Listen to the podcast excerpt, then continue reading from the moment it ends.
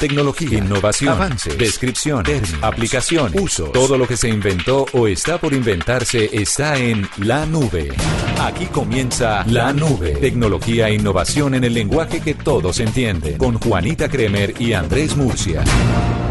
Hola, buenas noches, bienvenidos a esta edición de la nube. Es un gusto acompañarlos con toda la tecnología e innovación en el lenguaje que todos entienden. Buenas noches y feliz viernes. Pues muy buenas noches para ustedes, los oyentes, y para usted, Juanita. viernes tardío, porque ya son las siete y media de la noche. Ya se nos, se nos pasó, pero no, porque hay gente que en este momento está buscando la manera de salir de casa, a buscar lo que no se no le ha se perdido. entonces, y ese viernes puede terminar hasta domingo si de pronto incluye un costeño en, en esta ecuación. ¿Cómo por qué? Porque son los que traen la alegría a la fiesta. Entonces eh, le meten componentes de música, Me de parranda. yo. No, no, no, no, no. Si, si no, si todo lo contrario, si cuando en una fiesta hay un costeño, eso está buenísimo porque eso dura lo que tenga que durar. Sí, señor. Bueno, hoy vamos a hablar sobre muchos temas relacionados con tecnología, por supuesto, así que usted no se mueva. Vamos a hablar sobre un asunto. Tenemos un invitado que nos va a contar sobre eh, cómo ha evolucionado la fotografía y cuáles son esos tips para que usted haga buenas fotografías a través de sus smartphones. Pero además de esto, le quiero contar como recomendado que no se vaya a perder. Resulta que Discovery y Huawei hicieron una alianza. Esta alianza eh, son unos pequeños documentales hechos con el nuevo Mate 20 Pro, el Huawei Mate 20 Pro. Y Discovery pues se va a encargar también de contarle a la gente de qué manera eh, se ven estos documentales hechos a través de un teléfono celular. Me encantó uno que es con Orlando Duque y es una directora, ya le voy a contar Orlando Duque, nuestro Clavadista. clavadista.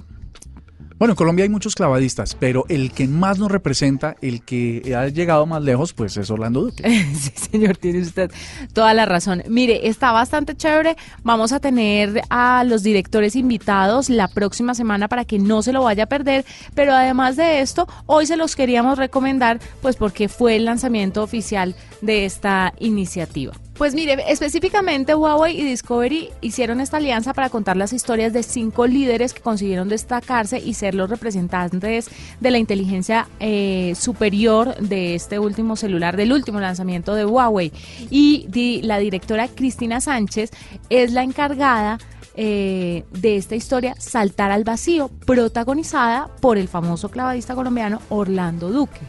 A mí eso me parecería chévere una prueba. Yo he visto bastantes videos de Orlando saltando desde una de- en condiciones muy adversas, en rocas, tirado al mar, con corrientes fuertes, o sea, cosas impresionantes. Lo que estamos acostumbrados a verlo en GoPro, ¿no? En, en Sí. cámaras que son resistentes, por supuesto, están hechas para la aventura, pero no a través de celulares. Este ejercicio podría ser bien interesante, sobre todo porque esta, este teléfono, pues, eh, tiene un desarrollo de cámaras, pues, su- muy importante, ¿no? Pues en total son cinco capítulos que narran experiencias eh, reales donde los escenarios naturales más sorprendentes del país se van a combinar con la habilidad de saltar al vacío, de la luz, de los movimientos y todo esto a través de este teléfono. Así que esperaremos a ver esos cinco capítulos a través de Discovery y con ese recomendado abrimos esta edición de la nube aquí en Blue Radio. En la nube, lo más importante del día.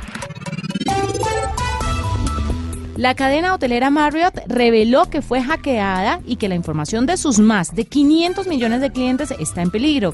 La compañía asegura que alguien copió y cifró la base de datos de reservas de huéspedes de su marca Starwood Hotel, que contiene datos de tarjetas de crédito, también de número de pasaporte, correos electrónicos, nombres, direcciones y demás. El presidente de la compañía sostuvo que las autoridades reguladoras trabajan para capturar a los delincuentes informáticos.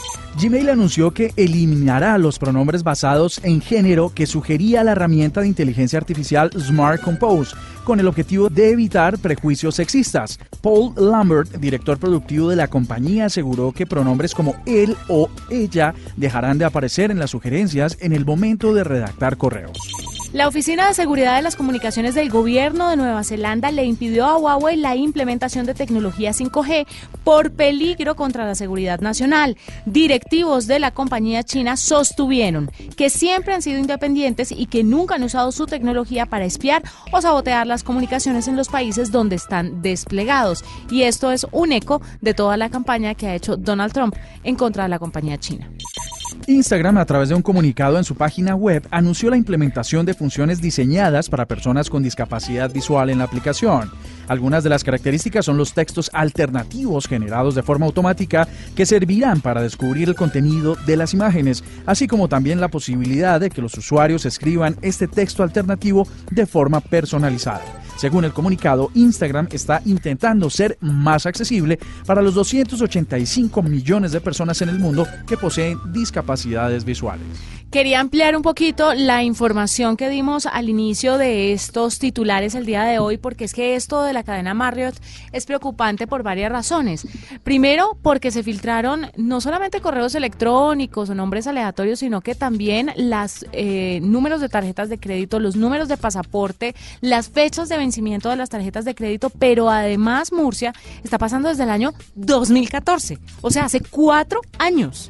Es un despropósito sin duda alguna y me encanta el comunicado de la compañía cuando dice que se están las autoridades preocupando por encontrar a los culpables, pero no menciona que las autoridades estén eh, investigando a fondo por qué los sistemas informáticos de la compañía eh, y de una compañía, tan, grande. tan grande, tan seria, pues eh, fueron vulnerados de una manera tan sencilla. Eso es un llamado de atención. Yo aquí como profesional, periodista y con enfoque en tecnología, un llamado a todas las compañías que tienen datos de clientes de forma masiva hay que revisar permanentemente todos los flujos y todos los procesos para evitar cualquier eh, filtración de este tipo. Son muy sensibles. El hecho de tener celular, correo electrónico, número y tarjeta de crédito, no, se acabó. Tienen todos los datos del usuario. Tiene todos los datos y los más importantes. Y otra cosa que me parece delicada y que de pronto hemos pasado por alto por los temas de fútbol y, los programas que no hemos tenido es el tema de George Soros eh, y, la, y la forma en que Facebook lo está espiando. ¿Sabes sobre el tema? No. Pues mire, em, hay un hombre que se llama George Soros, multimillonario, que estaba haciendo una campaña después del tema de Cambridge Analytica en contra de Facebook por la vulneración de los datos y, bueno, todo, todo la mala, el mal manejo de los datos de las personas que están en la red social. Pues empezó a filtrarse que Facebook estaría investigando a George Soros a través de su red social.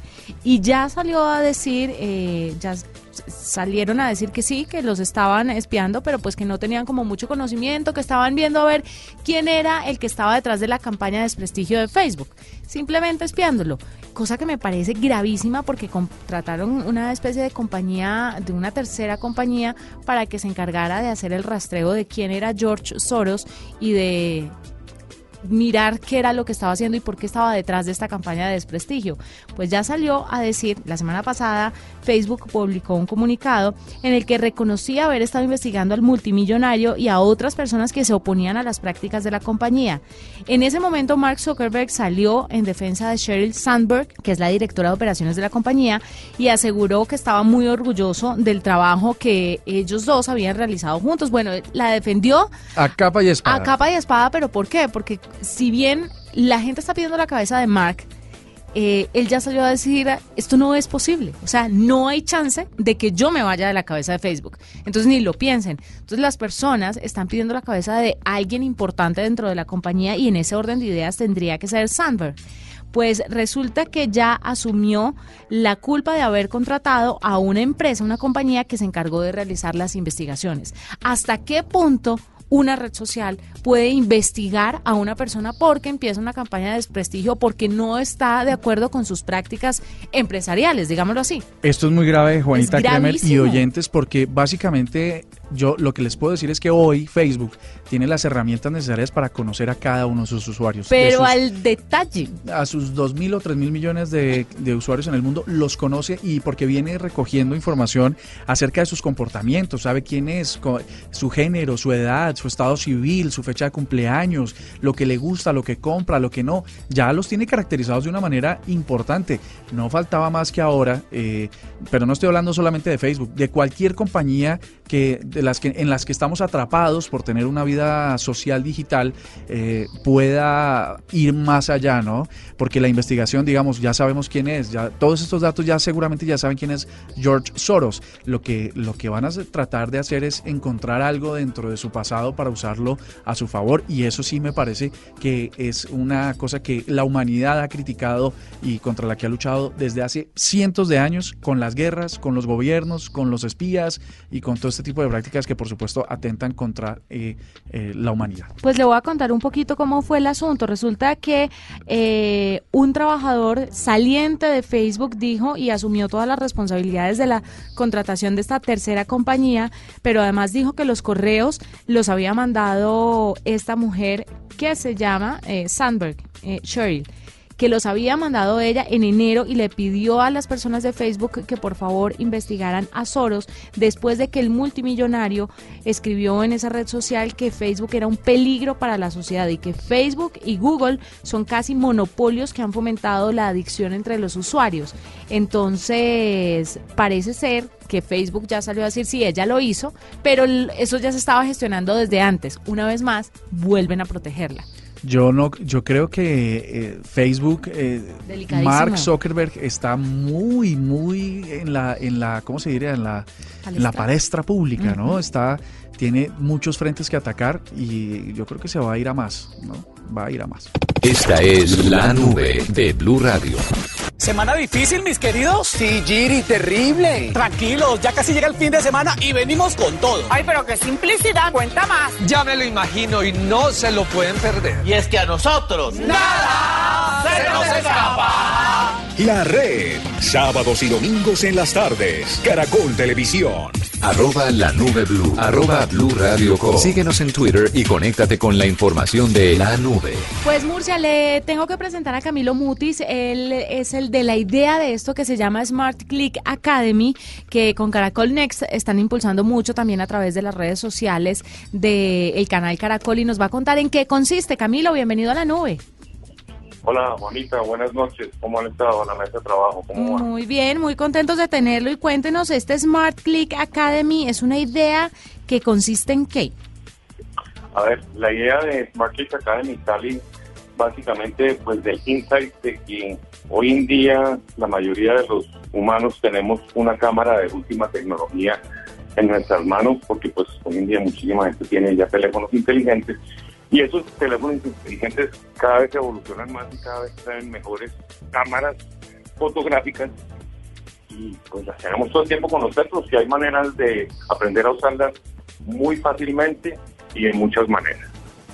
De ahí sale la idea de realizar esta primera serie web en la cual queremos básicamente empoderar a todos los usuarios que tengan smartphones y les guste hacer fotos y sacar videos para hacerlos de mejor manera, más fácilmente.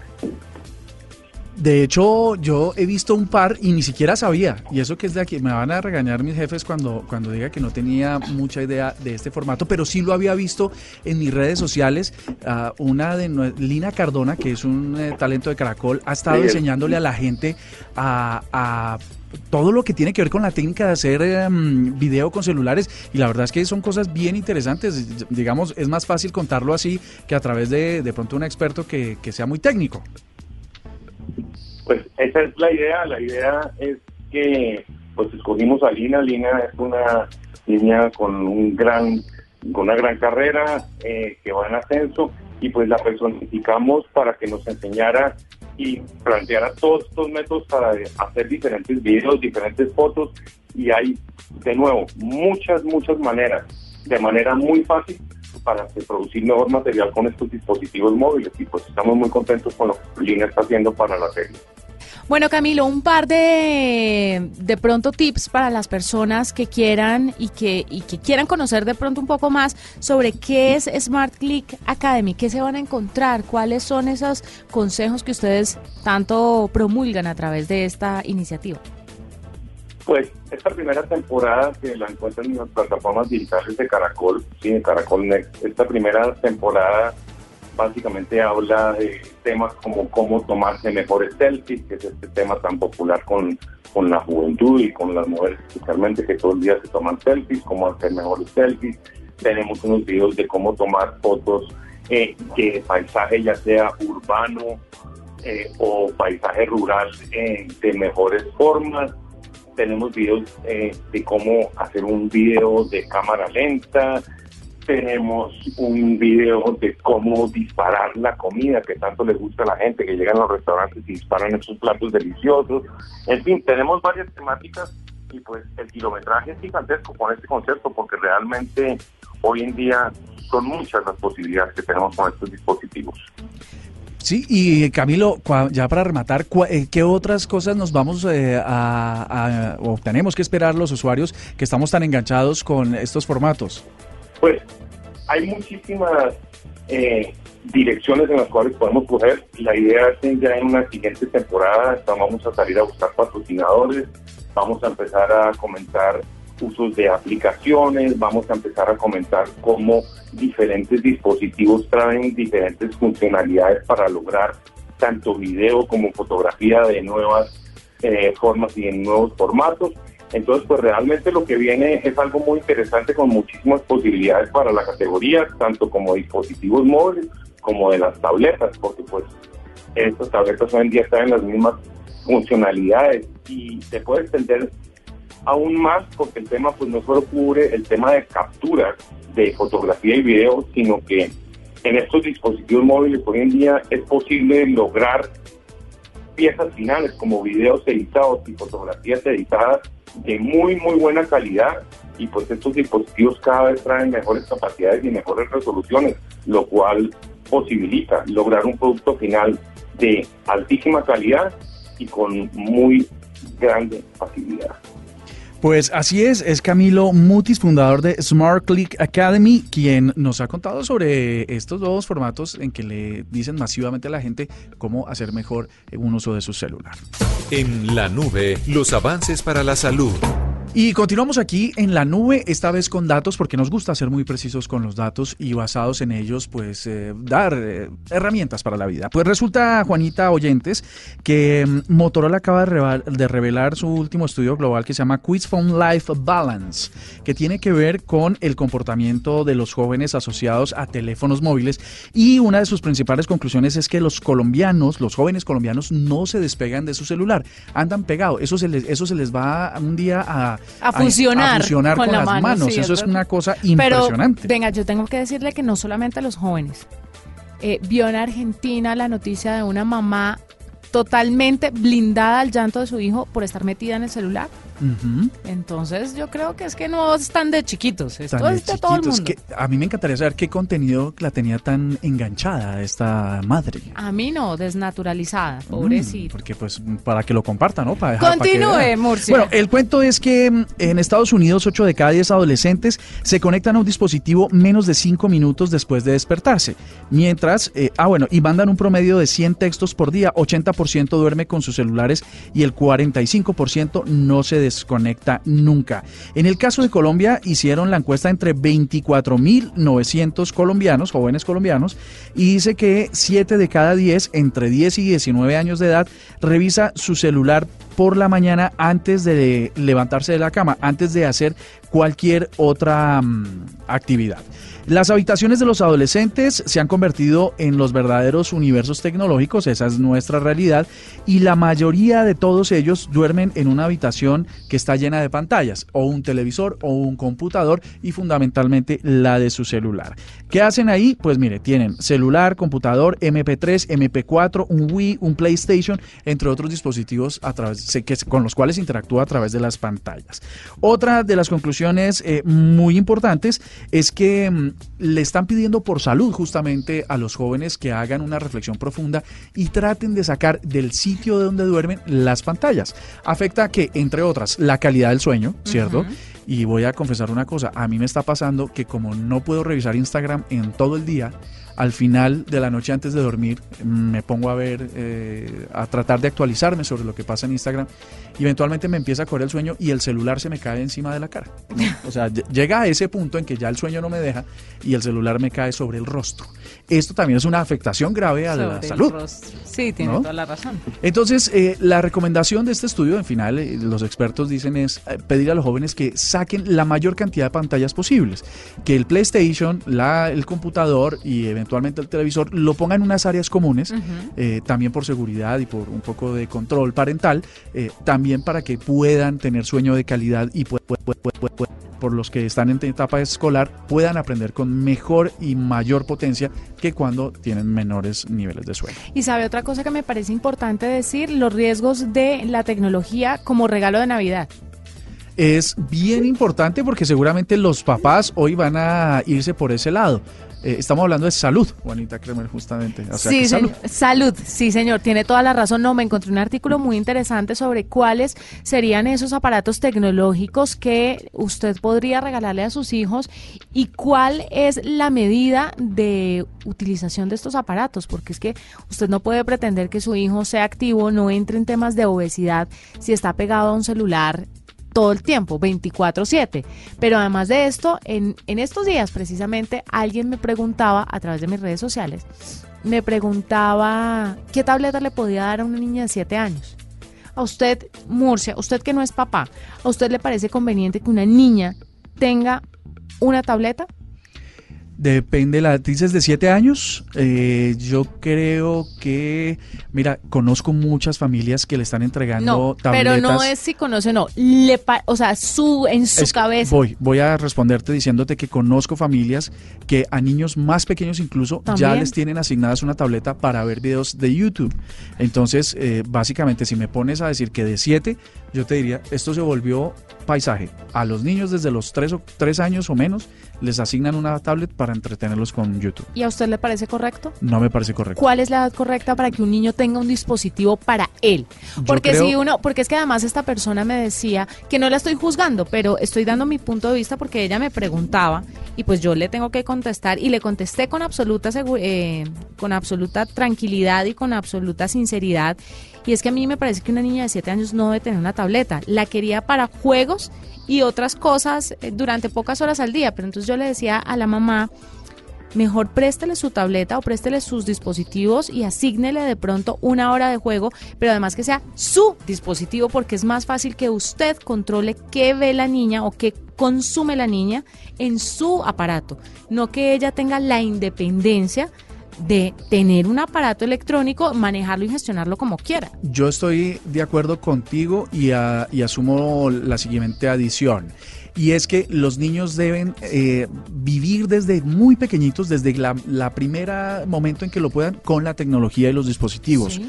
Es decir, si en el colegio están asignados para aprender, que los usen, si en la casa los pueden usar, también eh, prestárselos y tal. Lo que, lo, que, lo que no estoy de acuerdo es que antes de los 12 años tengan un dispositivo para ellos, es decir, ellos que tengan una contraseña solo para ellos, que tengan un dispositivo con el que, con, con una autonomía, ¿no? Claro, porque no- es que los niños no saben gestionar bien su tiempo. Entonces, cuando usted le entrega un aparato de esto, sea cual sea, sea un celular, el más básico, sea una tableta o un computador, usted le está dando a ese niño una autonomía que no debería tener y que él no va a saber gestionar. Entonces, es un llamado para que todos los padres se pongan la mano en el corazón en este fin de año y replanteen bien los regalos de Navidad. El hecho de que los niños le pidan a uno cierto tipo de, regalos no quiere decir que se los tengamos que dar, es que nosotros somos los padres de familia, somos los adultos responsables y somos los encargados de velar por la seguridad y el bienestar de los niños, porque es que un aparato de estos mal manejado puede traer cualquier tipo de consecuencias, de seguridad pero también físicas, Murcia, porque es que los niños no están haciendo ejercicio, porque están pegados a un aparato electrónico. Ejercitan los dedos, que eso a la final no sirve para nada. Al final no sirve para nada. Entonces es un llamado y vamos a tratar de hacer una campaña muy fuerte para que este tipo de aparatos pues no sean entregados de manera independiente a los niños. Esta es la nube de Blue Radio. Murcia, ¿usted ha sentido que algunas personas tratan de evitarlo con llamadas falsas? No. ¿No? ¿Cómo funciona? No, es que no ¿Usted nunca ha hablado con el jefe porque le hace eso a todo el mundo? Ah, ahora entiendo. Vamos ¿Qué? a graficarlo mejor. Sí. Es, eh, um, hola, digamos que el jefe se llame Andrés Esteban. Sí. eh, Andrés Esteban, eh, necesito pedirle un aumento de sueldo. Y empieza a sonar un teléfono. Bueno, no suena, ¿no?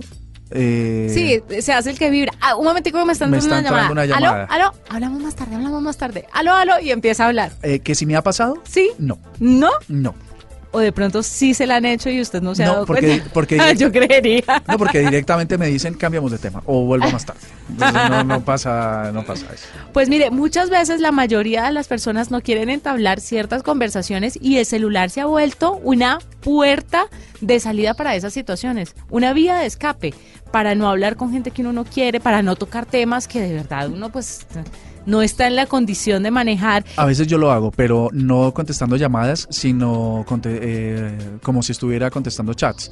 Entonces, mira, pero es que resuelvo es más, esto y Pero es que es más fácil de interrumpir la, el chat que la llamada. Entonces es, es, mucho más complicado con la llamada. A mí me pasó una vez y ¿sabe qué me pasó? Me entró una llamada. Ay, o sea, de, buenas. ¡Qué osos! Ah, no, de malas, porque claro, que ahí está en la mentira, no tenías en silencio el teléfono. Sí, pues mire, hay una aplicación que se llama Fake Call.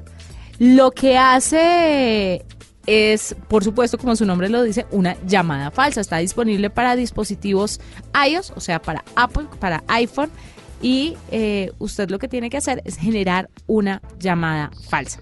O sea, estamos, seguimos en la sección salud estamos tratando con esta aplicación de cuidar la salud de tener una conversación incómoda con alguien. Usted puede elegir en la configuración el día, la hora, o sea, si usted de pronto tiene una reunión programada y quiere salirse de esa reunión, usted que anda de reunión en reunión, esto podría ser una opción maravillosa. ¿No? Bueno, ¿cómo, ¿me repites por favor el nombre de Juanita? Call. Ah, perfecto. Fake Call. Aquí estoy entrando a descargarla. Eh, descárguela, por favor, sobre todo porque usted no tiene iPhone. Es para iPhone. Ah, carajo, no, entonces sí, no, no hay nada que hacer. Pero bueno, lo va a salvar de situaciones embarazosas. Algunos tipsitos para que usted, eh, por su salud mental, trate de conservar la, la calma con temas de tecnología. Mm, bueno, no, la verdad es que estamos aquí un poquito haciendo gracia a este tema las relaciones humanas y las conversaciones humanas tienen que ser directas, tienen que ser formales, tienen que ser honestas y transparentes. Si usted no tiene la intención de hablar con alguien, le incomoda y tal, debería dejárselo sin, dentro de los términos del respeto claro no tengo intenciones de hablar con usted en este momento y, pasar lo siguiente, digamos. usted sabe que el mundo no se mueve así. Puede resultar, no digo yo, este es el, eso es lo que eh, lo deseable, digamos, lo, que uno esperaría que sucediera. Y, lo otro es que uno está en su derecho de, querer o no entablar esa conversación o aplazarla, pero el, el derecho que tiene el otro es de saber que así es. Nos vamos con gusto a acompañarlos. Nos encontramos con más tecnología e innovación en el lenguaje que todos entiendan el lunes. El lunes, chao.